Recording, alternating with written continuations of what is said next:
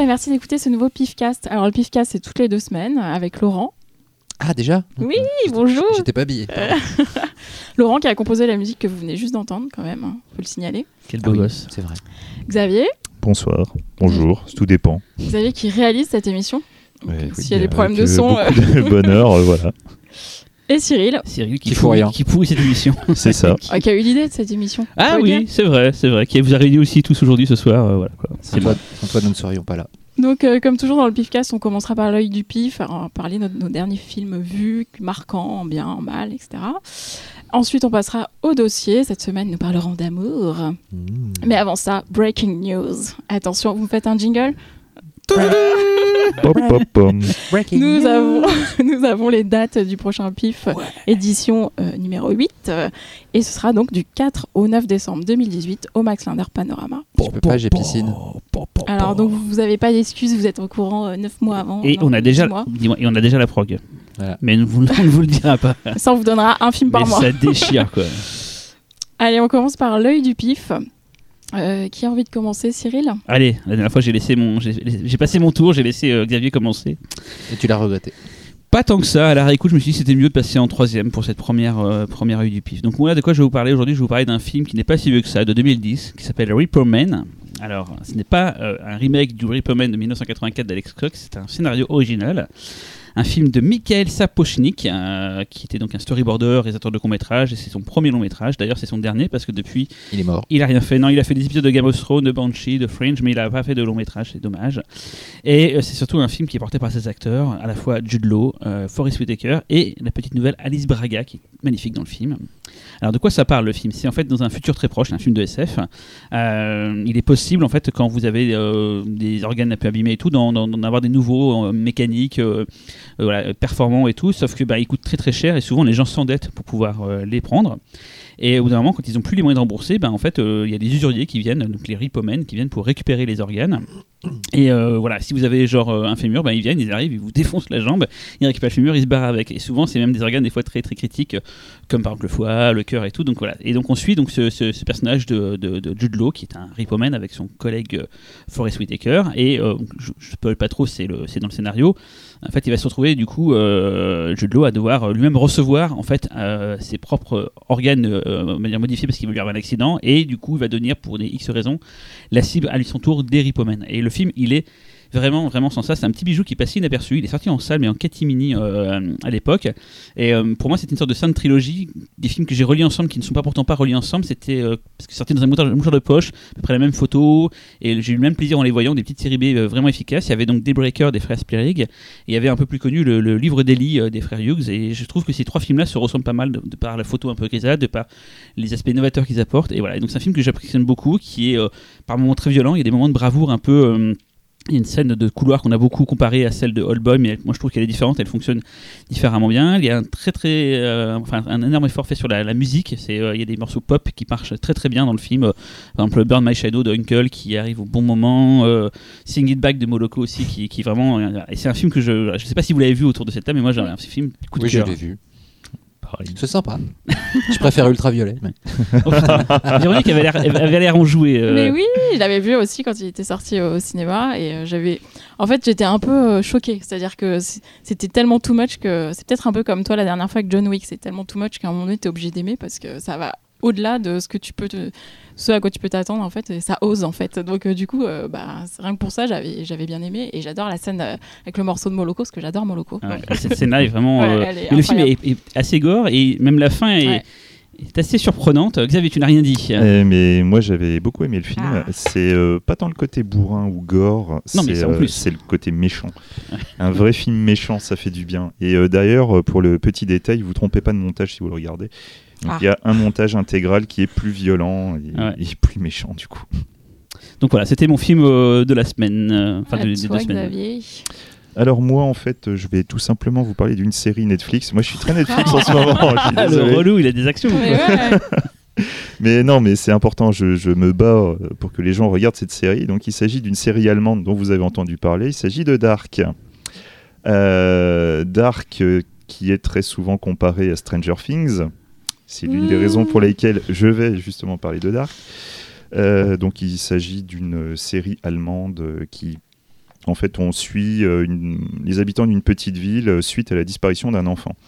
Donc, euh, comme d'habitude, euh, voilà, tout le monde, Le tout le monde est- tout le monde le cherche, tout le monde est potentiellement coupable. Sauf que ça va très rapidement partir en sucette avec de plus en plus d'éléments qui ont l'air d'être tirés des années 80. Euh, la série est très souvent, du coup, comparée à Stranger Things à cause de ses rapports à ces dites années 80. Je m'insurge complètement. Il y a un moment, faut arrêter de déconner. Quoi. Stranger Things, c'est pas terrible, on est tous d'accord. C'est un, délire de geek, euh, c'est du fan service creux, complètement creux. Alors que Dark, on a une vraie série que je trouve personnellement plus intelligente que la moyenne. Euh, les, deux créateurs de la série sont quand même des gens qui font particulièrement confiance à leurs spectateurs. Ils n'hésitent pas à mettre un paquet de personnages, à mettre différents nouveaux niveaux de, compréhension.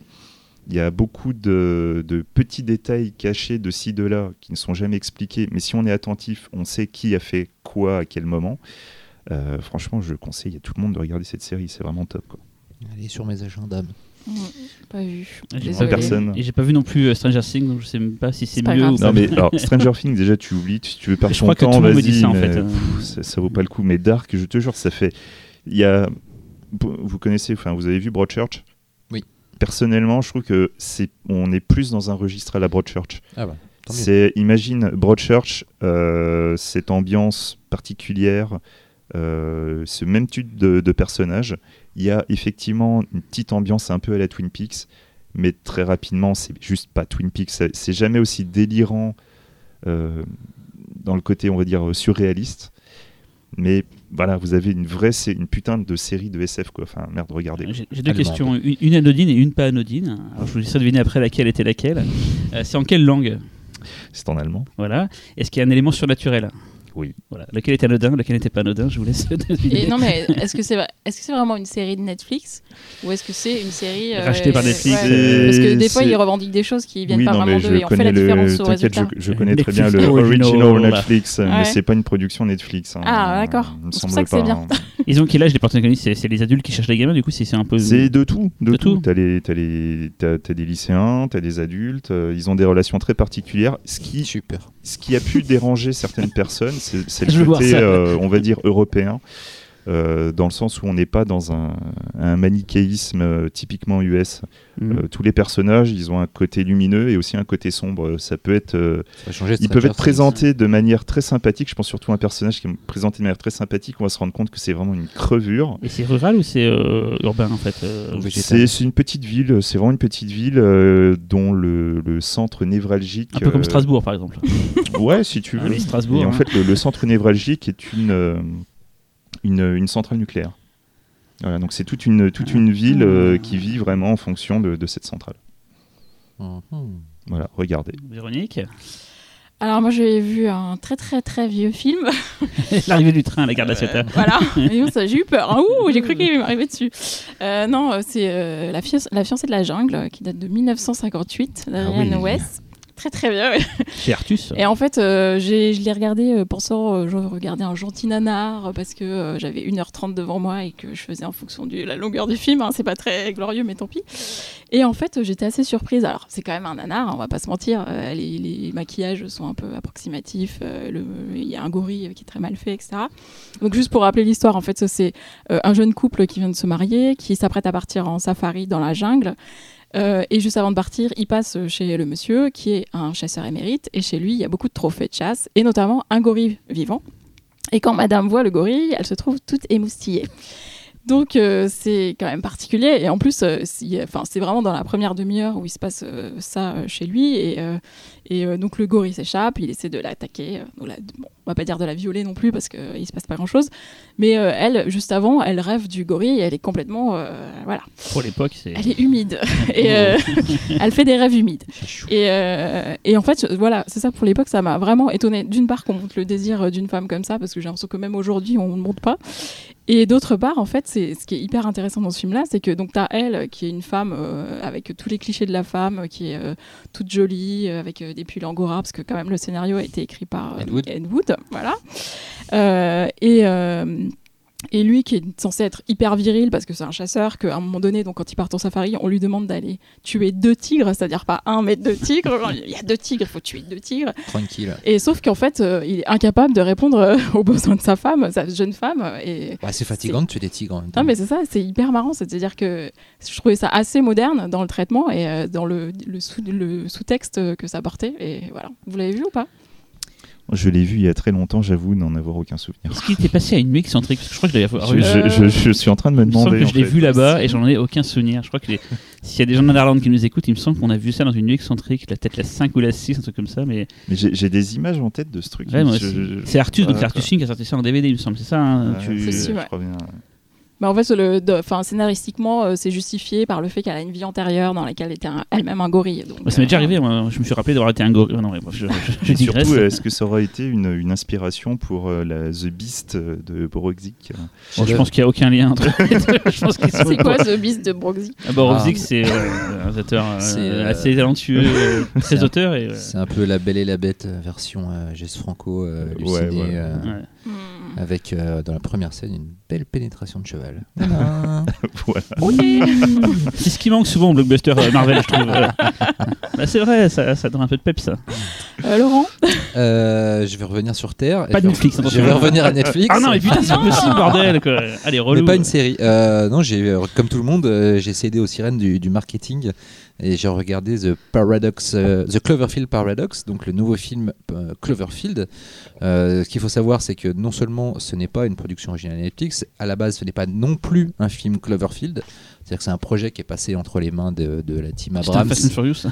Non mais limite, c'est un projet de SF qui est passé entre les mains des Abrams. Ils se sont dit tiens, si, on met- si on enlève ça, on met ça, tiens, on bidouille et puis hop, ça peut devenir un film Cloverfield. Euh, voilà. Euh, D'abord, juste, je reviens vite fait sur le, le- marketing du truc. Euh, le film était d'abord annoncé euh, en salle, sans date vraiment précise, on l'attendait patiemment. Et là, au dernier Super Bowl, publicité pendant la mi-temps, pub Netflix, Cloverfield Paradox, sur Netflix tout de suite après le match. Voilà, comme ça, sans crier gare. Donc forcément, bah, tous les abonnés Netflix sont restés euh, après le, match, euh, se sont mis sur le film euh, pour le regarder. Et pour regarder quoi? Bah, Pour regarder un film de SF à base de paradoxes, de trous noirs, euh, qui euh, a quelques idées rigolotes. Mais alors le- le- le- l'intégration dans l'univers Cloverfield, c'est forcé, mais de chez forcé.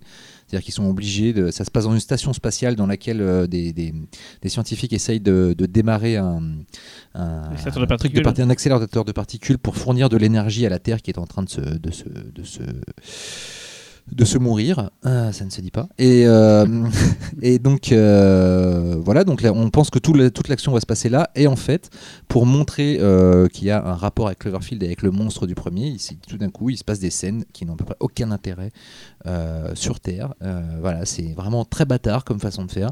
Donc, euh, Netflix crée une espèce de, d'événement autour d'un film finalement bricolé.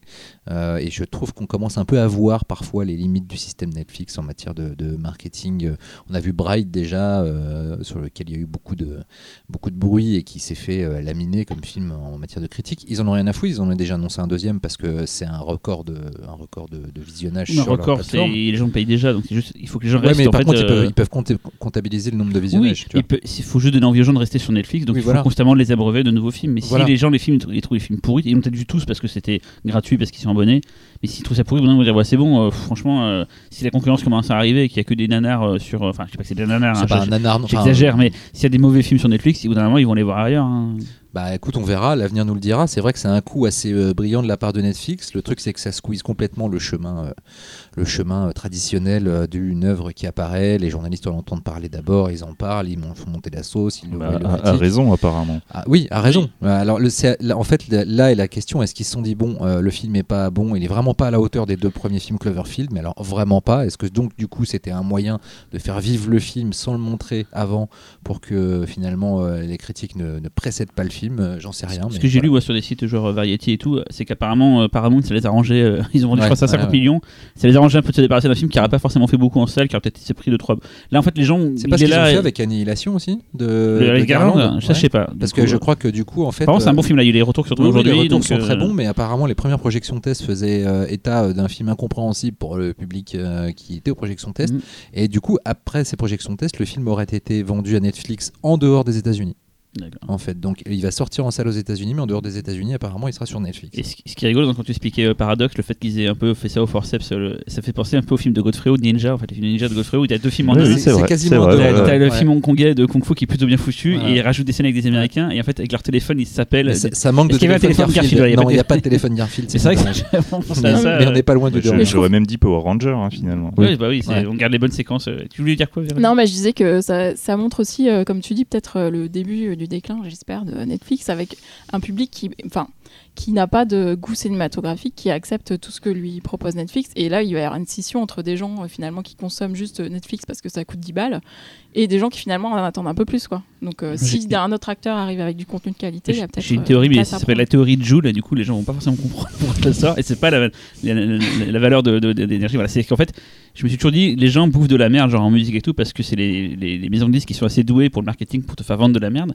Mais le jour où j'ai vu que Joule avait cartonné, ou Jules, je sais pas comment on dit, a cartonné tout seul sans l'aide de personne et qu'il a fait des millions, je me suis dit, mais non, en fait, les gens aiment la merde, Oui, bah oui. naturellement. Et je dis pas les gens au sens, euh, euh, je, je- je- je suis le meilleur et tout, et j'ai le meilleur goût qu'eux. Certaines Ah, parce que personnes. il Mais écoute c'est de pas, la merde. voilà, mais j'écoute de l'eau, voilà, des trucs vraiment innommables. Mais c'est pour dire que je me suis rendu compte que c'est pas le marketing des fois qui, qui des fois c'est juste que et même je suis sûr que plein de gens, là, les Tuches 3, ils, ils cartonnent en ce moment. Plein de gens disent Ah, c'est de la merde, mais en fait, plein de gens ont envie de le voir ou le regardent en loose day parce qu'ils aiment bien en fait ça, mais ça fait pas bien de dire qu'ils ont aimé. Donc, peut-être pour ça, c'est Netflix. Ça se trouve, les gens disent tous Ah, c'est de la merde, Bright et tout. Mais en fait, au, fin- au final, ils ont bien kiffé de regarder. euh, Après, Netflix a aussi euh, des, des- des- des productions de qualité euh, derrière, derrière elle, donc euh, c'est pas, c'est pas comme s'ils nous abreuvaient de merde depuis le début. Mais en revanche, depuis quelque temps, je trouve que euh, l'importance marketing qu'ils donnent à certaines de leurs productions est inversement proportionnelle à leur euh, réussite artistique, ce qui n'était pas le cas au début, Mhm. je trouve. Oui, mais je pense parce qu'ils ont basé toute leur euh, stratégie sur euh, un, un prix et un, un usage, mais Mm. pas finalement sur un contenu. Ouais, ouais, maintenant c'est du volume. Et juste pour information, euh, Total, euh, on est transparent, on n'est pas du tout payé par Netflix, hein, c'est juste Non. que Laurent Bah non, on- ont pas d'imagination et du du coup ils nous servent de Netflix chaque semaine. J'espère que pour le prochain Pifcast, il n'y aura pas ça quand même, les Non, gars. ce sera pas ça, ce sera pas non, un Netflix. voilà, non. D'accord. Bon. Bon, allez, on passe au dossier. Aujourd'hui, tel Jean-Pierre Pernaud, nous surfons allègrement sur un marronnier, ou un tété, comme disent les jeunes, n'est-ce pas Cyril? Euh, Aujourd'hui, on parle d'amour, n'est-ce pas? Puisque nous sommes le 14 février, enfin, jour de mise en ligne de ce podcast. Euh, et nous avons choisi, chacun choisi un film euh, qui, euh, qui nous fait chavirer, qui nous fait vibrer, Qui qui, parle d'amour. Un film de genre, évidemment, puisqu'on est quand même le pifcast. Euh, et puis comme euh, en ces- dans ces occasions-là, on dit honneur aux femmes, je commence, donc je me, je me donne la parole. Je vais parler de Serbian Film. Donc. non, pour parler de The Fountain. Ah. Comme ça, c'est comme ça qu'on prononce The Fountain. Femme, femme, donc fontaine. euh, The Oh. Fountain. Voilà, Non, ça c'est Je fait. la placer dès le début, on en parle Il se plus. peut que je la reprenne tout à l'heure. hein. Euh, donc film de Darren Aronofsky de 2006. Donc le pitch en deux mots, c'est Hugh Jackman. ah non, c'est pas lui. Si c'est lui, mais c'est le comédien Hugh Jackman qui joue donc le rôle d'un médecin qui fait tout pour sauver euh, euh, sa femme atteinte euh, d'un cancer, donc il cherche un remède. Euh, mais dans ce film, il y a trois tem- temporalités différentes. Il y a aussi une autre histoire qui se passe dans le passé où là, Hugh Jackman joue un conquistador qui cherche la fontaine de, de jouvence pour sa reine, qui est aussi jouée par Rachel Weisz. Et il y a une autre storyline dans le futur où Hugh Jackman, enfin le futur on sait pas trop, hein, mais est dans une espèce de bulle euh, cosmique et est en route vers la nébuleuse, nébuleuse Shibalba, euh, qui est une, une, une étoile qui meurt. Tu l'avais noté celui-là pour Oui, oui, parce que euh, qui, qui meurt et qui crée des étoiles. Alors, euh, enfin, je sais pas, donc tout le monde l'a vu, je pense, euh, Oui. parce que tout Oui, le monde oui. l'a vu dès sa sortie. Est-ce que tout le monde est d'accord pour dire que le film est magnifique, déjà visuellement? Tout à fait. donc, il y a vraiment trois ambiances entre ces trois euh, storylines. Trois salles, trois ambiances. Voilà, trois salles, trois ambiances, comme au Macumba. Donc du coup, euh, il y a vraiment une couleur pour chacune des, des- des parties. Le duo d'acteurs est juste euh, su- sublime. Enfin, Rachel Weisz, elle est impériale. Et on oublie souvent que Hugh Jackman est un bon acteur, mais Voilà. pourtant c'en est un. On lui a un peu reproché d'être poussif dans ce rôle-là, mais en même temps, il est vraiment en lutte. Je Qui trouve, le euh, connard qui a dit ça quoi euh, et sinon, la musique. euh, enfin, Ah, ça, la euh, musique. Enfin, à chaque fois que je l'écoute sans voir le film. C'est pour moi une des plus belles PO du monde. Voilà, c'est ça. Ah ouais Je- ah, T'as pris le vinyle? Je t'avais dit qu'il y en avait un. euh, Je sais, mais non, non, j'ai pas- Ah, pas, pas eu le temps d'y aller. euh, Mais euh, non mais je l'é- ouais. je l'écoute euh, tout le temps. Elle est. Franchement, moi, je... c'est chialade à tous les coups. Quoi. Et cette musique a servi à pas mal d'émissions de télé pour fait. couvrir. pour Ah bon? Ah ouais, c'est un peu comme euh, la musique de, Sunshine où il la fout Ouais. tout le temps. Où C'est un scandale. on voit toujours plus tard et tout. C'est genre dès qu'ils veulent illustrer un truc un peu genre euh, voilà, te la foutent. Euh, là où Darren, Darren Aronofsky est plutôt bon, c'est que plutôt bon, ouais, on va dire ça, c'est qu'en fait le mélange des trois histoires est plutôt fluide, c'est jamais un problème. Enfin, en tout cas, vous allez me dire ce que vous en pensez, mais moi je trouve que c'est hyper bien géré. Euh, c'est même il y a même un côté ludique en fait au fait de changer d'époque. Donc là, tu te dis le, le réalisateur est inté- intelligent parce qu'il pense à son public et à ne pas l'ennuyer. D'ailleurs, le film ne dure qu'une heure trente. Hein. C'est pas comme Mother. C'était son, troisième film, non? Euh, Je me souviens plus. Il y a eu Pire, Euh, a et ça, ouais. Et ça, d'accord. ouais. Euh, voilà. Et euh, pour revenir à notre sujet, donc l'amour, euh, je trouve que The Fontaine est intéressant euh, dans son traitement de, de, des relations amoureuses, parce qu'en fait, il parle du lien métaphysique, voire mystique entre deux personnes. Et en fait, tout le génie, on va dire, d'Aronofsky, c'est d'utiliser en fait la matière cinéma pour donner corps à quelque chose qui est immatériel. Et en fait, quand je dis utiliser la matière cinéma, c'est-à-dire qu'il va prendre trois époques différentes pour, euh, pour décrire trois aspects. Donc il va y avoir le passé qui va décrire le, romane- le romanesque, le présent sur l'intime et le futur sur le mystique.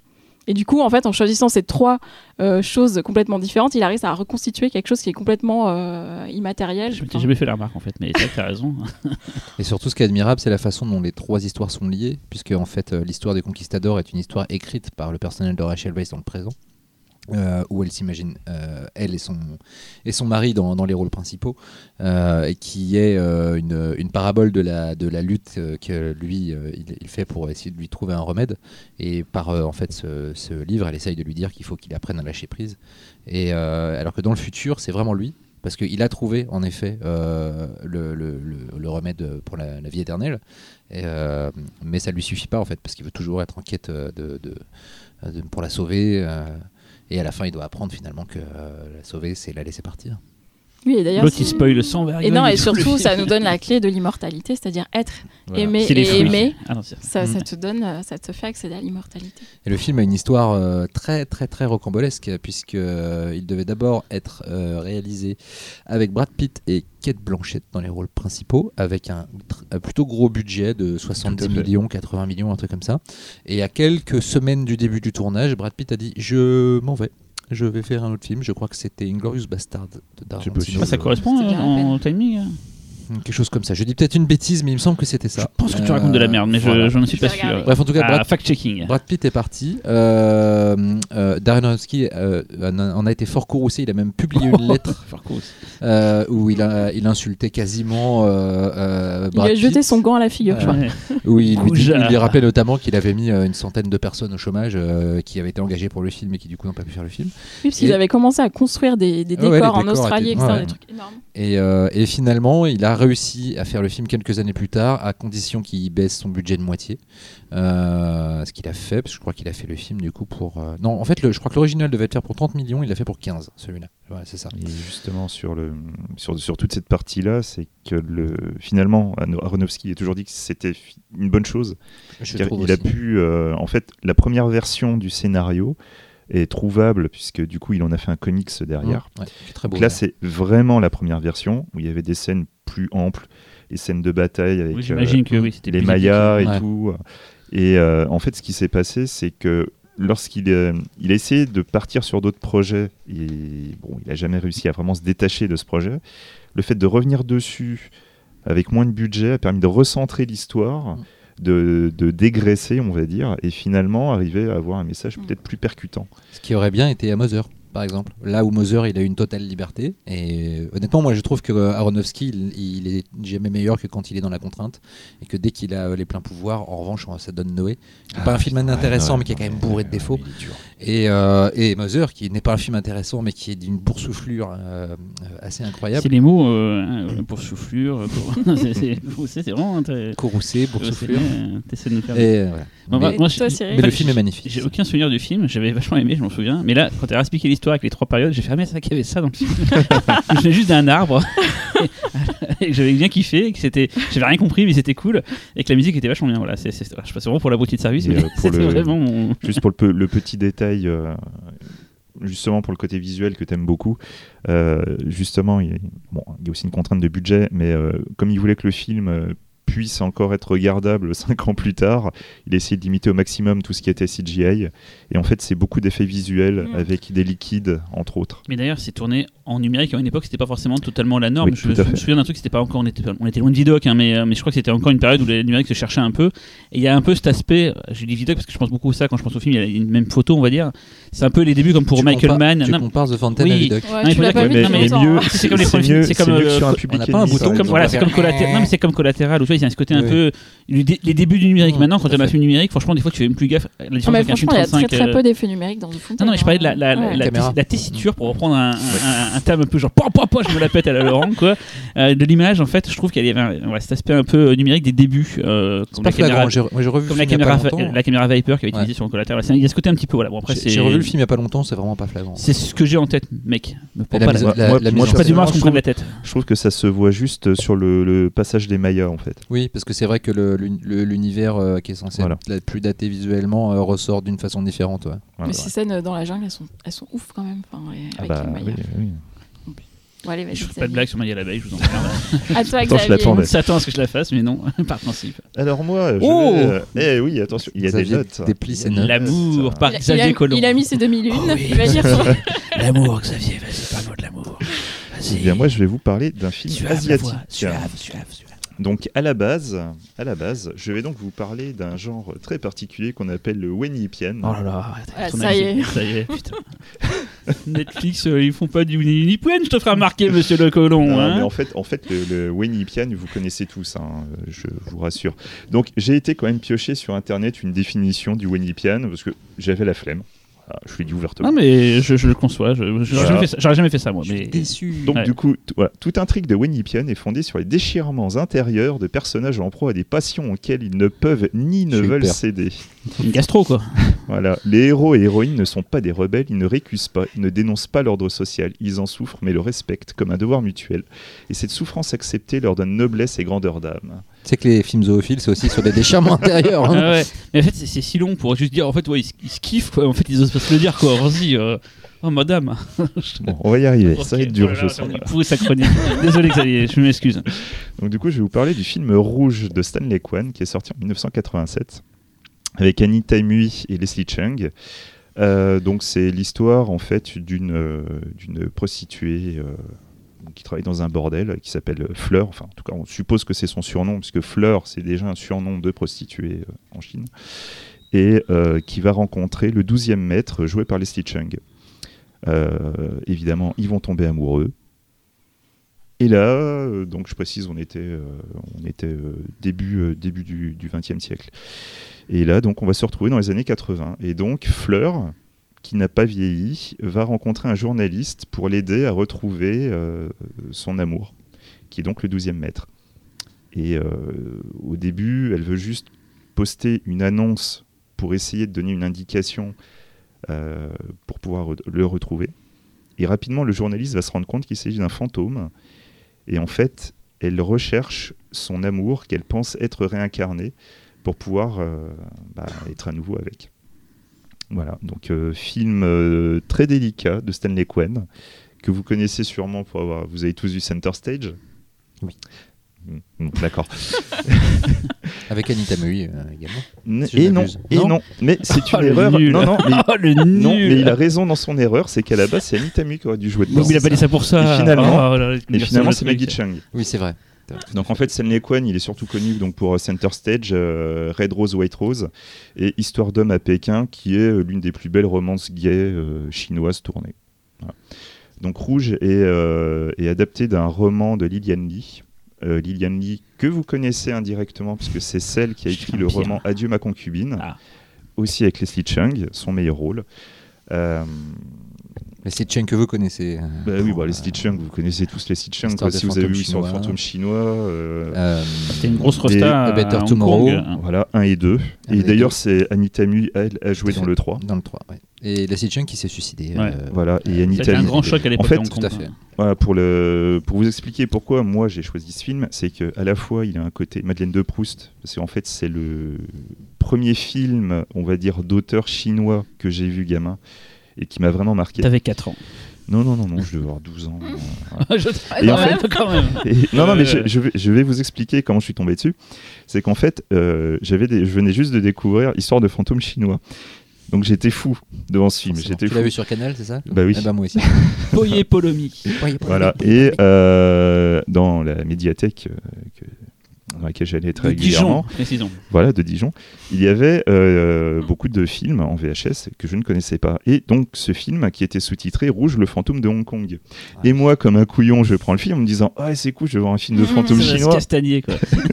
C'est comme quand j'ai demandé à mon père de me ramener le chaînon manquant euh, parce que je voulais Ah voir oui, Bigfoot et les le Anderson ouais. et il m'a ramené, le Picha. Qui est un dessin, qui est un Ah, animé super, porno. hein. voilà. Et euh, donc du coup j'ai vu le film et ça a été euh, ça a été un choc parce qu'au départ je me suis dit ah merde c'est pas ce que je voulais voir je pense que ça va être chiant et en fait euh, j'ai jamais décroché du film. Le film est absolument incroyable c'est vraiment très beau c'est très fin. Stanley Kwen joue beaucoup sur la nostalgie. C'est un film profondément nostalgique. C'est un film qui, qui a été tourné donc avant la rétrocession. On sent la, une sorte de détresse de, de quitter euh, ce passé qui est, euh, qui est perdu à jamais. On sent qu'il y a une peur d'un futur incertain. Euh, Alors, les scènes de déambulation dans Hong Kong Voilà. moderne Il y a- il y a euh, une devant, scène- les, devant les bâtiments euh, Voilà, il y, a- y une scène ma- affreux. magnifique avec Anita Mui ouais.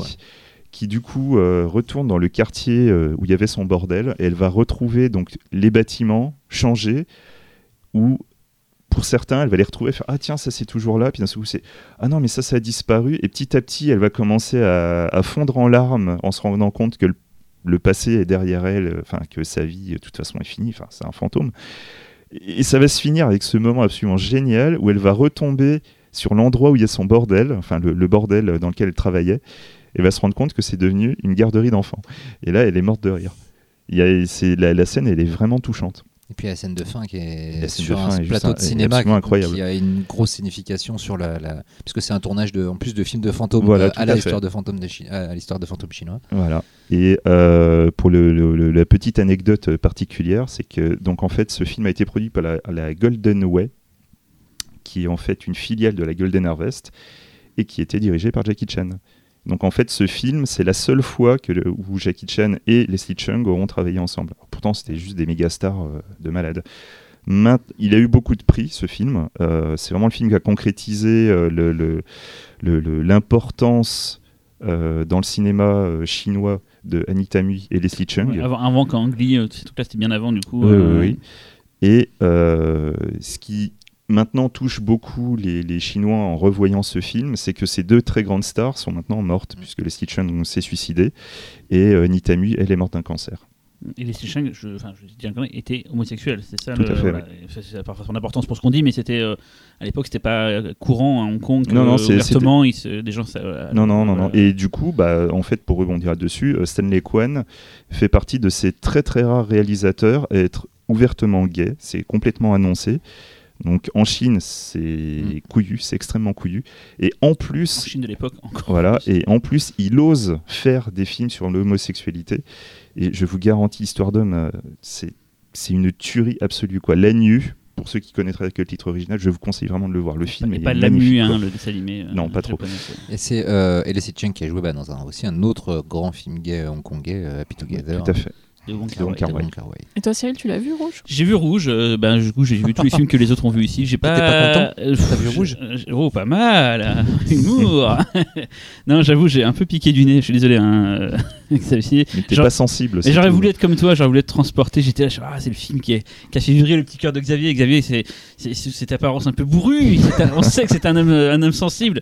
Et non, finalement, j'ai pas. j'ai- Je, me, on- oh, allez, je crève l'abcès, je me suis un peu fait chier. Quoi. Je, voilà, je- je- Disons-le comme il faux, je prends pas de, de- de- voilà, je prends pas de, voilà, je le dis clairement. Alors, c'est- je- c'est- je- on parle quand même d'un film fantastique sans effets spéciaux. hein. Ah non, c'est pas Voilà, pour ça que je me suis fait Non, chier. non, mais je, je- non, non, mais je, je, je pas de préfère, gunfight je, aussi, je préfère préparer les gens. C'est tout est Non, tout- c'est tout en le seul, et- le seul effet plus ou moins spécial, et on le voit sur la scène de tournage C'est à la fin, avec un, un fantôme accroché à des câbles qui traverse. euh, en plus, qui traverse. le, ce plan est magnifique, c'est-à-dire que je crois on voit euh, le personnage de Stitch Chung euh, vieux, Oui.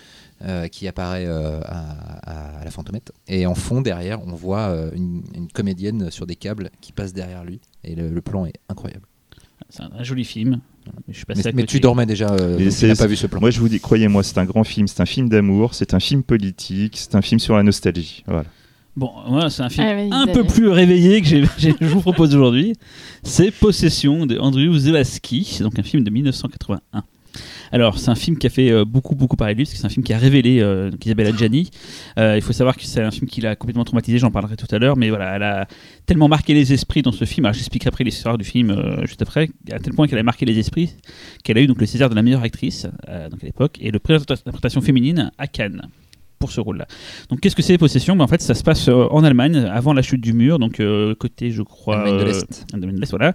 Et on suit en fait un, un trio amoureux, on va dire ça comme ça. Donc c'est euh, Sam Neill, non, oui, Sam Neill, oui, qui est en couple avec donc Isabelle Adjani. Et en fait, Adjani a un amant, et du coup, Sam Neill, ça le rend fou, mais il y a, une- il y a des, plein de, le film est assez barré d'un point de vue de ce que ça raconte. On ne sait jamais ce qui est vrai, ce qui est pas vrai. Et en fait, Isabelle Adjani a encore une, un troisième amour, on va dire, qui est une sorte de monstre, un, un, sorte de, de, on peut dire ça, c'est un monstre quoi, et elle va avoir une relation bestiale avec ce monstre, et ce monstre peu à peu va prendre une apparence euh, plus en plus humaine. Il faut savoir que ce monstre est assez bizarre, c'est un film, un film qui a eu plein de problèmes de tournage. Euh, c'est Carlo- Carlos Rambaldi donc qui a créé E.T., euh, qui a fait le, le- les concepts de Alien.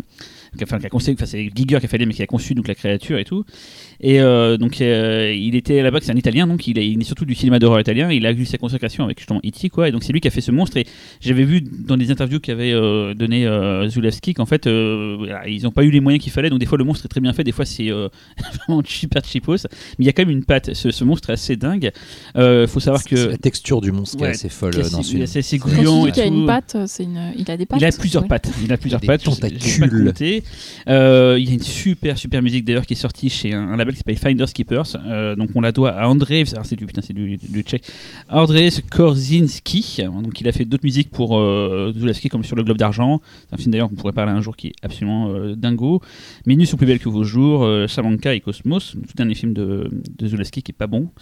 La photo, c'est Bruno, c'est un français Bruno Newton, qui est plus tard réalisé à Camille Claudel. Et la photo du film est assez dingo. Il y a pareil, pas mal de, de plans de caméra. en plus, il y a- y, a cette ambiance donc, entre la musique, le Berlin, donc avant la chute, euh, ces, mouvements de caméra. Il y a, des, plans séquences qui sont assez fous, qui, tournent autour des personnages qui se baladent. C'est vraiment assez hallucinant. Et c'est un, film qui, moi, je, l'avais découvert euh, sur le tard, j'entendais beaucoup parler du travail de Zulawski, et c'est en allant au festival de Gérardmer, une année, ils avaient fait une thématique sur les monstres, ils ont passé le film en 35 mm, et je me suis pris une putain de claque. Euh, avoir ça en salle, c'est euh, assez dingue. Je l'ai vu en VF, sachant que donc Adjani euh, donc, fait sa propre voix, Sam Neill est doublé, donc voilà, et les parts des acteurs sont doublés, mais en VF, ça passe à peu près, quoi, euh, pour ceux qui ont l'occasion de le voir comme ça. Je sais pas pourquoi je te raconte ça, mais comme vous acquiescez en regardant, je me dis, je peux continuer à Mais parler. nous, nous buvons tes paroles. Voilà. Et avant de vous laisser la parole, je vais juste te dire, euh, voilà, c'est un- une phrase qu'a dit donc euh, Adjani en parlant du film. hein, je vais vous, j'ai, j'ai pris la côte, j'ai pris la citation. Je dois à la mystique d'Andrew Zelaski de m'avoir révélé des choses que je ne voudrais jamais avoir découvertes. Possession, c'était un film infaisable, et ce que j'ai fait dans ce film était tout aussi infaisable. Pourquoi je l'ai fait et ce qui s'est passé sur ce film m'a coûté tellement cher. Malgré tous les prix, tous les honneurs qui me sont revenus, jamais plus un traumatisme comme celui-là, même pas en cauchemar. Autant dire qu'elle a vraiment été traumatisée, la petite, euh, la petite Isabelle, quoi. faut dire qu'elle donne beaucoup d'elle-même dans le Voilà. film. Euh, c'est, euh, c'est vraiment un des, un des, un des rôles euh, les plus investis que j'ai jamais vu euh, un dans, un, dans un écran. Oula, sur un écran. Euh, sa performance est juste incroyable, même s'il y a des fois où elle est vraiment à la limite, euh, dans les scènes plus intimes, de mal jouer. Euh, comme, elle a, comme, comme quand elle est en roue libre, ça peut lui arriver. Euh, en revanche, quand euh, elle est à Donf, euh, c'est juste incroyable Le, ce qui se passe le plan séquence du métro. Bah, voilà. Bah, c'est la fin Pour- séquence. pour- Je n'en ai pas pour- parlé pour, pour ouais, il y a une séquence voilà, de, de, de, de- en plan séquence où on la voit péter un câble et euh. Incroyable. Véronique, tu- Oui, en fait, je voulais te demander pourquoi tu avais choisi ce film pour la thématique amour. Bah, c'est l'amour, mais euh, l'amour vache, on va dire. C'est l'amour contrarié. C'est que l'amour, c'est pas forcément euh, toujours euh, cool. C'est aussi des passages où euh, on doute, on peut se séparer, revenir. Enfin, il y a, je trouve ça très beau en fait. Euh, moi, si on m'a- quand on a parlé justement de voilà, qu'est-ce que votre film d'amour fantastique préféré, moi tout de suite, bah, au-delà que Possession est un de mes films fantastiques préférés, c'est une histoire d'amour et c'est ce que j'aime, c'est le côté euh, euh, Torturé, la vie voilà, torturée ouais. et, et pas simple euh, parce que l'amour finalement les premiers temps, sont- voilà, on dirait que c'est, autobiographique. les premiers temps sont toujours euh, idylliques, mais très vite ça part en vrille quoi. Très donc, vite, après, euh, on baise avec un monstre et on vomit dans le voilà. micro, quoi. Moi ça m'arrive tous les dimanches quoi. Donc euh, Ce, Non, qui est, mais- ce qui est intéressant dans la vision de l'amour, c'est que c'est aussi un, un couple qui essaie d'exister dans une ville qui est complètement aliénée par, euh, par euh, le communisme euh, et qu'il y a une déshum- déshumanisation en fait euh, au fur et à mesure. Surtout, on va pas révéler à la fin, mais ce qui se passe à la fin, euh, avec une espèce de... Non, je ne peux pas le dire. Non, ne dis rien, ne dis rien. dis rien, mais Garde, voilà, disons garde. que c'est aussi sur l'uniformisation des mentalités et comment l'amour périt euh, quand il n'est pas, euh, quand il ne se, se développe pas dans un, dans un environnement qui permet d'être soi. Voilà. Et alors, euh, pareil, on parlait tout à l'heure de film. C'est pas forcément un film facile euh, d'approche parce qu'on vous dit film de monstre, mais globalement, ça reste très auteur. Mais il y a quand même des séquences assez, assez, euh, assez marquées, fant- fantastiques. Il y a quand même des apparitions. C'est pas un, monstre euh, suggéré. hein. Il est vraiment là, présent et tout. Il est, il est assez surréaliste. Mais voilà, c'est un film qui, est assez exigeant. Beaucoup de gens disent qu'il est hystérique, et c'est le cas. hein. Mais c'est une bonne hystérie. C'est pas euh, la, comédie française avec Christian Clavier où il va se mettre à hurler toutes les 5 minutes, un jour à la visiteur. Non, non, c'est une- bonne hystérie, une hystérie qui, qui laisse à réfléchir, qui, voilà, de, de mémoire, hein, donc euh, vous m'en voudrez pas hein, si, euh, si je me trompe dans les détails. Mais euh, en fait, il est en fait avant de, de- de faire ce film, il était en train de réaliser un film de science-fiction, Bah, sur le globe d'argent. voilà, qu'il n'a Voilà. pas pu terminer, et euh, suite à des pressions politiques entre Tout autres, fait. et euh, donc euh, tout l'aspect euh, politisé du film sur le, le- le- le- la perte de l'identité ou autre, c'est vraiment, euh, c'est- Ouais. c'est vraiment un cri du cœur. C'est un peu son martyr. en fait. Et, ce qui- Oui, c'est oui, c'est ça. Ouais, ouais, ouais, mais et oui, c- oui. et ce qui est marrant, c'est que le, si je devais citer mon film d'amour préféré, mais pas fantastique, j'aurais, souhaité- j'aurais, j'aurais cité un autre film de Zulaski, L'important c'est d'aimer, qui pour moi est un, un chef-d'œuvre sur ce qu'on, enfin, de, quand on doit parler de l'amour, mais voilà, c'est pas fantastique, donc je l'ai, je l'ai écarté euh, de facto, mais j'aurais. Euh, tu vois, moi, moi, je voulais parler de The Lovers de Tuyark, qui est pour moi l'un des plus beaux films de mais tous les temps, mais qui n'est quasi pas fantastique. Voilà. J'y ai pensé aussi pour The Lovers, parce que c'est Ouais. je trouve un film super beau sur justement les relations. Incroyable. Et aussi pu parler de Love Actually, mais là, j'ai été un peu trop en écarté. Euh, bon, on passe à Laurent. On passe à moi. Euh, moi, je vais vous amener en 1947. euh, euh, au, en- en- aux côtés de Madame Muir, car nous allons parler de l'aventure de Madame Muir de Joseph euh, Mankiewicz. Euh, de quoi que ça parle? Euh, C'est l'histoire de Madame Muir, qui a une aventure. Euh, non, voilà. Euh, Madame Muir est une, est une jeune veuve euh, qui, qui est donc avec euh, sa petite fille et qui, euh, comme le voudrait euh, la société anglaise de l'époque, euh, devrait continuer à vivre avec sa belle famille, en l'occurrence avec sa belle-sœur et sa belle-mère, qui lui cassent un peu les bonbons, sauf que c'est une femme moderne et qu'elle a décidé de ne pas rester sous le joug de ces deux vieilles femmes et euh, elle s'en va. Elle a toujours rêvé d'avoir une maison sur la côte, donc elle prend sa fille euh, sous le bras et elle va louer une, maison euh, en bord de mer. euh, en bord de mer anglaise, euh, tournée euh, au Big Sur en Californie. Donc euh, la mer est beaucoup plus belle qu'elle ne l'est en vrai en Angleterre là-bas, dans le film en tout cas.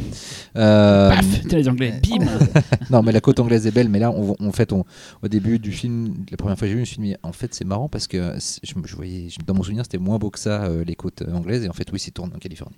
Voilà, bref. Il Et donc, baigne, hein. je pense que tu te baignes pas. hein. voilà. et, euh, et donc, euh, et donc, quand elle arrive là-bas, elle va voir un agent immobilier qui lui euh, soumet plusieurs, euh, plusieurs vi- villas à louer, mais euh, elle, euh, elle voit le papier d'une villa qui ne veut absolument pas lui présenter. Et euh, c'est dans ses prix, ça a l'air chouette, donc elle exige d'y aller. Le mec l'emmène contraint et forcé, et elle y emménage. Et en fait, pourquoi cette villa n'est pas mise sur le marché? Parce qu'elle est hantée. Voilà. Elle n'est pas en forme de thé, hein, est- voilà, il y a un fantôme. hein, Tout à fait. Euh, elle, est, elle est hantée et euh, elle est hantée par euh, le fantôme d'un vieux loup de mer qui avait décidé de finir ses jours dans cette, dans cette ville et d'en faire un refuge de marins euh, après sa mort, sauf qu'il est mort avant de pouvoir faire son testament. Voilà. Et donc, Madame Mur va s'installer avec sa fille dans, dans cette maison et tout de suite, le, le fantôme va essayer de l'en déloger en étant très désagréable, sauf qu'elle ne s'en laisse pas compter vu que c'est une femme moderne et qu'elle ne va pas laisser les hommes lui marcher sur les pieds. Et, et en fait, euh, va euh, s'installer une, une- relation euh, très attachée entre ces deux personnes qui va devenir plus qu'une. Enfin, qui va devenir de l'amour au moment où Madame Muir n'a plus assez d'argent pour se payer la villa. Et, et du coup, le vieux loup de mer va lui dicter ses, va lui dicter ses mémoires qu'elle va pouvoir ensuite publier comme si c'était elle qui les avait écrites et ainsi faire rentrer un peu d'argent. Sauf que en écrivant ses mémoires, en allant les publier, elle rencontre chez un éditeur un auteur de livres pour enfants qui s'en tige Euh, du coup, elle est face à un dilemme, euh, à un amour physique d'un homme qui existe vraiment, euh, ou à l'amour, euh, on va dire, euh, platonique forcément, euh, d'un fantôme euh, qui la passionne. Et euh, tout le temps, ça. voilà, Et, et qui même littéralement représente tout ce qu'elle cherche elle-même voilà, dans la vie. exactement. Le Euh, poisson. L'aventure, la- la- l'aventure, l'évasion, etc. Et, euh, et euh, elle fait le choix, euh, elle, elle- elle fait le choix de, de- de- de céder au vivant. Le mort fait le choix dans une scène absolument déchirante et sublime lorsqu'elle rêve, lorsqu'elle dort la nuit, de, de s'effacer, de disparaître, de la laisser euh, vivre sa vie de vivante. Euh, donc en fait, il lui, dans son sommeil, il lui explique euh, que tout ce qu'ils ont partagé n'était qu'un rêve, et, euh, et il s'efface euh, dans un des plus beaux euh, fondus enchaînés, euh, des effets spéciaux fondus enchaînés que j'ai jamais vu. Qui est celui Et du film qui, est d'ailleurs le seul du film. Ouais. Voilà, ouais, euh, et euh, c'est le seul effet spécial du film, et c'est magnifique, c'est c'est extrêmement touchant après un, un dialogue où il lui, où il lui parle de tout ce qu'ils auraient pu partager comme, comme aventure à l'autre bout du monde. Voilà. Et, euh, et ensuite, Madame Muir va euh, faire sa vie- essayer de faire sa vie avec euh, le vivant, qui va euh, s'avérer être un fiefé connard, et elle finira vieille fille. Et elle ouvrira une discothèque aussi, hein, mais ça tu l'as pas raconté ça. Euh, elle finira vieille fille euh, et c'est seulement euh, à sa mort, euh, très très vieille, euh, que, que le fantôme du capitaine viendra la chercher et à ce moment-là il la prendra dans ses mains, elle aura rajeuni et ils vont partir dans un plan de fin euh, là aussi sublime. Euh, voilà. C'est un très beau film. Euh, c'est un très beau film parce que euh, parce que c'est à la fois d'une simplicité désarmante dans le dispositif, euh, surtout pour du Mankiewicz qui est quand même un cinéaste qui s'est révélé plutôt adepte des, un peu des, enchâssements narratifs. Il a beaucoup joué. Il a été un des, des cinéastes assez connus pour jouer sur le flashback comme un argument dramatique. Là, c'est d'ailleurs c'est un des seuls films qu'il n'a pas écrit, alors qu'il a quand même eu euh, plus, plus tard deux Oscars, à la fois meilleur scénariste et meilleur réalisateur pour euh, pour Eve et euh, le premier pour je ne me rappelle plus. Je vais donc compulser mes notes. Ah, chaîne conjugale, voilà, bien sûr. C'est quoi ce cri euh, voilà. Et là, euh, pour le coup, c'est pas lui qui a écrit le film. euh, c'est Philippe Dune qui avait écrit aussi, qui avait participé à Quelle était verte ma vallée de John Ford. Pourtant, dans la pétulance des dialogues, on retrouve vraiment Mankiewicz qui est un cinéaste du dialogue. D'ailleurs, c'est Coursaudon et Tavernier dans leur livre indispensable, 50 ans de cinéma américain, qui avait dit si le cinéma parlant n'existait pas, Mankiewicz l'aurait inventé.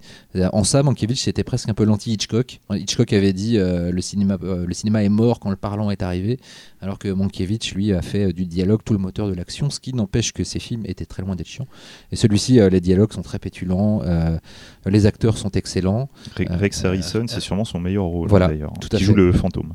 Oui, oui. Ah, il Moi j'ai adoré ce personnage, c'est le seul, int- enfin c'est pas le seul intérêt du film, mais c'est vrai que c'est quand même tout le centre du film, c'est quand il y a ce personnage, donc toute la partie où il disparaît en fait, oui, c'est vrai, Euh, oui, il faut. c'est un ventre mou quand même. C'est- un ventre mou qui, euh, mais qui en même temps est. C'est marrant, ça fait partie de ces films où le défaut du film est finalement une qualité dans le sens où on ressent ce qu'elle ressent. Oui, C'est-à-dire c'est que nous, en tant que spectateurs, on ressent la lassitude de mener une vie normale sans ce fantôme Sans dans lui, sa vie. Et puis Jen Tierney, qui, est quand même juste, qui joue Madame Mur, qui est juste euh, sublime, euh, qui joué dans Laura de Preminger, qui avait déjà joué euh, pour Mankiewicz dans son premier film, Le Château du Dragon, je crois. Et elle est juste à tomber par terre. Enfin, C'était une des plus belles femmes du monde à cette époque, et je pense qu'elle l'est encore. En tout cas, c'est un film que- qui est toujours assez moderne et Oui. qui est facile à regarder. Enfin, les dialogues ils sont pas du tout euh, datés, je trouve. enfin. Non, non, puis c'est vrai que ça, bah, ça claque, il y a une belle direction il, est toujours, d'acteur. il est et- toujours super efficace. Ouais. Moi, moi la, la scène de la cuisine euh, entre la mère et la fille, Ah oui, quand elle parle, quand elle a grandi. c'est euh, elle est, elle est ultra touchante. quoi. Ouais. En plus, ça les, ma- fonctionne les toujours. maquillages de vieillissement sont euh, vraiment Oui. super beaux. Tout à fait. On y croit à fond. Et, euh, et ça a été. euh, du coup, tu m'as- tu, tu- tu m'avais rappelé euh, qu'il y avait eu un remake en série télé. Oui. Du coup, par curiosité, j'ai regardé quelques épisodes. Je t'avais dit de pas le faire. ouais, Ah, c'est assez fou. C'est-à-dire que dans les années euh, 60, euh, enfin au, au début des années 60, il y a eu euh, cette série télé de deux saisons. Ouais. 50 épisodes, je crois. Ouais. Euh, et euh, c'est exactement le même truc, sauf que là, en fait, le fantôme va rester. Il va y avoir plein d'aventures comiques. Voilà. Donc il y a des rires préenregistrés. C'est de la screwball comédie. C'est vraiment la mauvaise idée. Voilà. Et alors, dans exactement les mêmes décors, c'est la même maison. C'est euh, vraiment, ils ont repris tous les décors. c'est vraiment le principe de la sitcom Voilà. en fait. Euh, c'est- super Ouais. bizarre. hein. C'est une file chez les fantômes. Et, euh, et il me semble qu'il y avait aussi un, il y a, il y a un téléfilm aussi, euh, remake euh, Bah, qui a été fait alors, après. en fait, qui tout bêtement était tiré du- d'un bouquin, parce qu'en fait, le film est tiré d'un livre euh, d'une d'une auteuse euh, Anglaise. anglaise, voilà, euh, Auteur. qui s'appelle. euh, alors, Ouais, son, c'est son, une auto-stamponneuse, mais c'est pas une. une- voilà. son- son nom de plume, c'était R.A. Dick. Euh, elle s'appelait en, fait Joséphine Amy Campbell Leslie. Euh, voilà. Et euh, je, ce- son fait d'armes, c'est d'avoir écrit euh, The Ghost and Mrs. Muir, qui, qui donc, oui, a inspiré le téléfilm. Mm, mm. Et. Cyril, on t'entend pas trop là-dessus. Bah, euh, pff, alors c'est un peu mieux que Rouge. C'était mon premier Mankiewicz, hein, donc je, je suis content de, de De- pouvoir dire. comment que- ça c'est Non, tu n'as pas vu Cléopâtre. Non, pas du tout. T'as pas vu la comtesse aux pieds nus? Non plus. D'ailleurs, Mais euh, con- qui- qui- ça, con- ça préfigure beaucoup la comtesse aux Oui, pieds nus ouais, euh, tout à par fait. la nostalgie. euh. Ton premier et c'était pas mal, mais euh, euh, étant, bon, les éditeurs le savent maintenant que je parle très vite, étant un peu hyper speed tout le temps, j'ai un déficit d'attention qu'on appelle de l'ADD, la- la- l'attention disorder disease, et donc euh, j'ai tendance à, à vite papillonner si jamais il n'y a pas. euh, euh, faut pas que sur Fast and Furious non plus en mode bah, bah, bah, tout le temps. et tout, mais voilà. Donc j'ai trouvé ça plutôt pas mal, bien carré visuellement, c'est sublime, les, les cadres sont, sont impeccables et a une tout. nomination euh, pour la photographie. Ouais, ce les, les cadres, c'est surtout les cadres moi, qui m'ont marqué. Je me dis, tiens, chaque fois c'est c'est au cordeau, les, Mm. sais, les, les panneaux sont enfin, voilà, c'est un très très beau film et tout, bien joué, mais très, voilà, c'est très classique.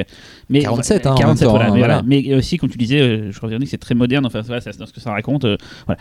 Ça, ça avait lancé d'ailleurs une mode du, du film de fantôme oui. euh, romantique. fantastique romantique euh, qui, qui a j'allais dire sévi mais non parce que c'était une très bonne chose donc euh, qui, était très à la mode dans les années 40 et qui du coup euh, après sur la fin des années 40 a même touché euh, fin milieu plutôt a même touché l'Europe et c'est comme ça qu'on a pu voir genre Sylvie et le fantôme enfin voilà quoi.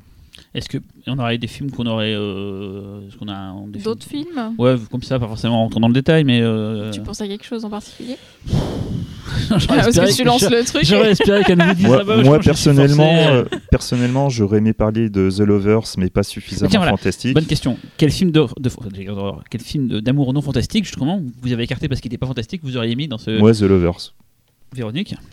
Pas fantastique, euh, je vois pas. Mais par contre, j'aurais bien pris euh, Eternal Sh- Sunshine of the Spotless Mind, que j'aime bien aussi. Sur la même... qui est pareil sur un film d'amour qui sur mais qui est un film d'amour euh, contrarié où c'est tout n'est pas simple euh, voilà quoi c'est pas Oui. voilà et et Euh, moi, alors, en fantastique, euh, euh, j'aurais pr- j'aurais pris un choix qui a failli prendre Xavier et euh, ah oui euh, Memento Mori. Ouais, super beau film coréen. film coréen, Whispering Corridor 2, puisque en fait c'est un film qui s'inscrit dans une espèce de, de franchise à la euh, à la Ju-on ou à la aucun film se ressemble en fait Voilà, euh, euh, sauf Ouais, que là, d'un passait coup, toujours dans ouais, des lycées voilà. Sauf que là, d'un coup, on a un chef-d'œuvre euh, impressionniste, euh, limite nouvelle vague. euh, sorti en salle en France Tout à fait. Et ensuite en DVD collector chez chez CTV. CTV et avec une musique Voilà, sublime. sublime Ouais. Et on la met souvent dans la playlist du pif mais il y a le thème de Memento Mori qui tourne Ouais. euh, Et donc c'est l'histoire d'amour de, de, deux- de deux adolescentes euh, qui tournent à l'obsession. Enfin, c'est voilà, c'est sublime. Ah tiens Oui. J'ai un non- film non fantastique que j'aurais mis, il s'appelle euh, Fucking Hamal, un film de Lucas Modison en Ouais. fait, qui est un réalisateur euh, suédois, je crois, mais voilà, qui a fait des, des- des films comme Lydia Forever, des choses comme ça. Voilà. Et c'est un film, c'est une relation euh, homosexuelle entre deux, deux jeunes filles à l'école. Une des deux qui est carrément, elle sait qu'elle est lesbienne, l'autre qui bah, le- va le découvrir et tout. Et forcément, les élèves et tout le, le- sont pas forcément cool avec les deux, quoi. Et c'est un très beau film sur les, les premiers émois amoureux et sur, sur la découverte de sa sexualité. Et c'est un, voilà, un, fi- un film euh, assez touchant. Donc, il y a Fucking Amal, qui d'ailleurs s'appelle aux États-Unis parce qu'ils ils sont pas cons, euh, Show Me Love, parce qu'il y, a- y y la- il y a la chanson de Robin S qui, qui clôt le film. Ils se sont dit Fucking Amal, ça va peut-être mal passé aux US. Donc, la suite s'appelle Show Me Love. Et en, Pas et en mal, pas pas fantastique, même si le film a un décorum euh, euh, très riche. euh, vous allez me taper dessus, mais j'adore ce film. C'est Moulin Rouge. Voilà. Ah, j'adore ce film. aussi. Je, je déteste voilà, je- Ah, J'ai dû voir 3-4 fois au cinéma. Ouais, je, je- je comprends pas je pleure au bout de 15 minutes. Ah, bah, moi. pareil. Ah, ouais, Non, je- la- je- la scène- la scène dans les- la on le rend dans dans les- mes bras. La scène dans l'éléphant Au début, Euh, quand ils vont monter la voix. tout, tout, tout, Une scène dans les. Oui. Parlait de zoophilie tout à l'heure. euh. Non, là, c'est pas l'éléphant qui est dedans, Voilà. c'est eux qui pas sont dans l'éléphant. avec la scène de S Ventura 2 euh, Ah dans le rhinocéros. Voilà, c'est dans l'éléphant. Film de Steve Burkirk. Bon, ben. C'est beau tout cet amour. Euh, Allez, on finit en musique avec Cyril. Alors Cyril, de quoi, de quel BO tu vas nous parler aujourd'hui? Alors, avant de parler de vous faire écouter un morceau comme la, dernière fois, je vais vous parler d'une sortie d'un film, euh, enfin d'une musique, d'un film qui est pas forcément très très euh, très vieux, s'appelle Attack the Block. Un film sorti en 2011, réalisé par Joe Cornick, un film anglais. euh, produit sur la houlette, si je me trompe pas, Laurent, euh, de Edgar Wright, de Mhm. pas mal de gens euh, qui, qui l'ont- c'était une sorte de petit protégé, voilà quoi et tout. Et la musique, elle est euh, assez excellente parce qu'en fait c'est la, la- la rencontre de deux, de deux univers en fait. C'est à la fois donc Stephen Price euh, qui avait beaucoup bossé avec Edgar, Edgar Wright avant, qui avait fait les musiques de ses, euh, de, je crois, de Dernier Bar avant la fin du monde, et qui avait fait la musique de Gravity pour Alfonso Cuarón, et surtout d'un duo, euh, Felix Buxton et Simon Radcliffe, qui sont en fait le duo derrière la- le groupe électro anglais Basement Jacks Excellent groupe. un excellent groupe et du coup la BO elle est euh, assez mortelle assez variée c'est à dire que c'est pas genre euh, voilà, très euh, avec du, du gros beat qui fait bien mal et tout quoi. Et c'est sorti chez I Am Shark en vinyle récemment. Donc je vous conseille d'y jeter un coup d'œil. Déjà l'écouter en voilà. Et si vous voulez, c'est une édition limitée. en, voilà. donc une- si vous êtes fan de la musique comme moi, j'attends depuis des années que ça sorte euh, en vinyle. Enfin des années. C'est 2011 donc c'est pas si vieux que ça. Donc je peux que vous conseiller de vous jeter sur cette euh, sortie. Excellent film. Voilà. Et le film est excellent et ça on- peut-être qu'un jour on en reparlera. Voilà. Surtout si on aime les beats qui font bien mal. D'ailleurs, c'est d'ailleurs le film qui a révélé euh, John Boyega. John Boyega, voilà, qu'on a vu dans les Star Wars récemment. Le morceau de cette semaine, enfin de cette semaine, de ce, de ce- de ce- de ce- de ce nouveau Pifcast. Alors, euh, on va aller un peu plus loin que la dernière fois. La dernière fois, c'était Lost River, donc un film très très récent. Là, on va aller en 1986. On va aller à la deuxième suite d'un classique du cinéma fantastique qui s'appelle Psychose. Donc là, c'est Psychose numéro 3, qui a la particularité d'être avoir été réalisé par Anthony Perkins, qui est donc le, euh, Norman Bates. le grand Norman Bates du premier Psychose, qui du coup réalise cette deuxième suite. Et la musique, on la doit à Carter Burwell. Alors Carter Burwell, c'est pas c'est pas un petit nouveau, c'est euh, le musicien attitré des frères Cohen, pour ceux qui, suivent un petit peu quoi. Et ça, c'est ce morceau-là qu'il a fait, qu'on écoutera dans, quelques secondes. Et ce- ce- cette composition qu'il a fait pour ce film-là, c'est sa deuxième composition, c'est qu'il avait fait juste avant Blood Simple. Et là, c'est la deuxième composition. euh, qu'il fit donc euh, voilà et, euh, Joli. ouais. Tu l'as bien mis ton place ça. Juste pour info, Carter Burwell, donc, on, donc les frères Cohen, mais c'est aussi euh, lui qui a fait la musique des Max et les Maximons, par exemple dans les films récents. Et c'est devenu depuis peu un habitué de, ben, d'un mec qui d'ailleurs je trouve copie beaucoup les frères Cohen, qui est Martin McDonagh, qui a fait donc In Bruges, Seven Psychopath et Three Billboards. Et donc c'est aussi Carter Burwell qui fait la musique de Three Billboards, qui en ce moment est dans les salles et tout. Donc on va écouter un morceau très joli qui est au début du film. Euh, c'est d'ailleurs je crois le second, la seconde plage de, euh, de la BO qui s'appelle Marine in the Desert. Vous pouvez trouver cette, cette BO uniquement en vinyle. Je crois pas qu'il y ait de CD qui existe. Alors peut-être que je dis des grosses bêtises, mais vous pouvez trouver sur Discog, euh, c'est MCL Records qui a sorti ça, la BO d'origine. Et vous pouvez pareil jeter un petit coup d'œil. Je pense que sur YouTube il doit y avoir les morceaux. Et donc, euh, est-ce que, d'ailleurs euh, ici, est-ce que je commence à parler, est-ce que vous avez déjà euh, vu ce film, écouté cette musique, je ne sais pas quoi. Euh, euh, J'avais été très déçu parce que moi au départ j'adore Psychose Phase 3.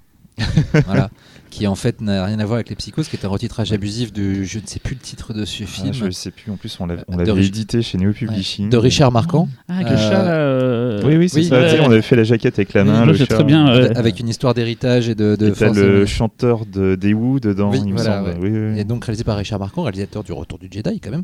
Euh, voilà. Et euh, donc euh, du coup non, j'ai pas vu Psychose 3 parce que moi j'adorais Psychose Phase 3 quand j'étais petit. Et, Il y a eu euh, des et- Psychos 4 et 5, ouais. je crois, non Il y a ça. ça Il y a eu un téléfilm eu, euh, euh, 4. quatre, réalisé par euh, Mick Garris. Ah oui, Exact, exact. le fossoyeur de Sega. donc voilà, donc euh, bah, euh, voilà, on va écouter Bah, dans pas de lancer longtemps. le voilà. morceau, on va dire au revoir Mhm. à nos auditeurs. Et auditrice. euh, Et, et- et aimez-vous. Hein Aimez-vous. Aimez-vous. oui, Aimez-vous les uns les Voilà. autres. Et euh, rendez-vous dans deux semaines.